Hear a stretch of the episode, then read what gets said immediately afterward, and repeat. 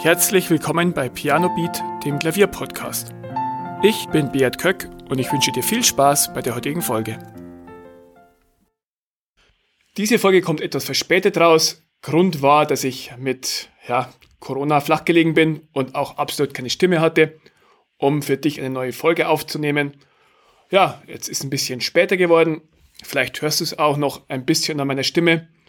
Ganz frisch ist sie noch nicht, aber es reicht schon wieder, um für dich was aufzunehmen. Heute möchte ich mich dem Unterschied zwischen effizient und effektiv widmen. Die beiden Begriffe werden im Sprachgebrauch von vielen vermischt, aber es liegt ein entscheidender Unterschied dazwischen und ja, was dieser Unterschied ist und warum du ihn kennen solltest und was es auch mit Klavierspielen zu tun hat, darum geht's heute. Erstmal möchte ich die beiden Begriffe definieren. Was heißt effektiv? Effektiv heißt, ja, wenn du ein bestimmtes Ziel hast und du erreichst dieses Ziel. Also der gewünschte Effekt wird erreicht. Zum Beispiel, du möchtest für Elise am Klavier lernen. Wenn du es schaffst, dann war es effektiv. Du könntest zum Beispiel das Stück 5000 Mal im Originaltempo durchspielen und irgendwann kannst du es wahrscheinlich. Das war effektiv und du hast es geschafft. Und das schlägt dann schon die Brücke zum Wort effizient. Denn sonderlich effizient war dieses Vorgehen nicht. Effizient bedeutet nämlich, dass du ein Ziel besonders schnell und mit möglichst wenig Aufwand erreichst. Also zum Beispiel, du willst für Elise lernen und du schaffst es mit nur fünf Stunden üben und nicht mit 5000 Mal äh, Originaltempo üben. Das ist nämlich nicht effizient. Und wir alle haben wenig Zeit und ja, der Tag hat viel mehr Projekte als Stunden und deswegen, wenn du wirklich gute Fortschritte am Klavier machen willst, dann kommt es sehr auf effizientes Üben an. Ein paar Grundsätze des effizienten Übens habe ich ja in den vergangenen Episoden immer wieder erwähnt. Zum Beispiel, dass du wirklich versuchst langsam zu spielen, mit vollem Fokus.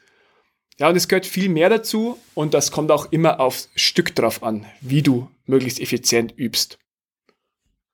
Weil da aber so viele Dinge dazugehören und es wirklich ähm, sehr, sehr gute Hacks gibt, mit denen du deinen Fortschritt deutlich beschleunigen kannst und also deutlich effizienter Klavier lernen kannst, Stücke lernen kannst, habe ich dazu ein ausführliches E-Book geschrieben, das du beim Link über die Show Notes für 30% weniger bekommst. Also, wenn du daran interessiert bist, nutz unbedingt den Link in den Show Notes für 30% Rabatt auf das E-Book Schneller Klavier lernen.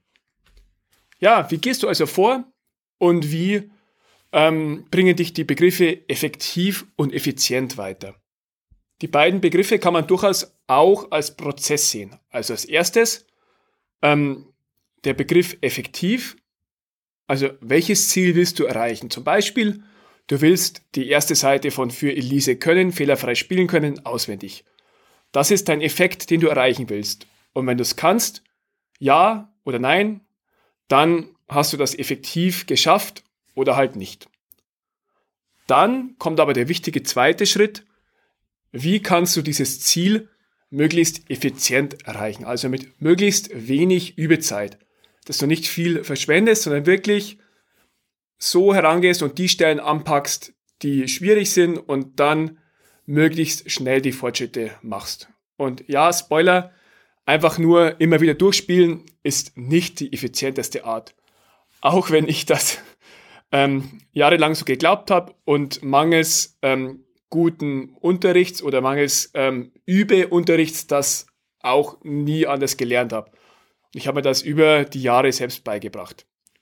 Aber ja, ähm, mehr erfährst du entweder in meinem E-Book oder, oder auch in der Folge 61, wo ich dir ein paar einfache Hacks für schnelleren Fortschritt am Klavier vorstelle.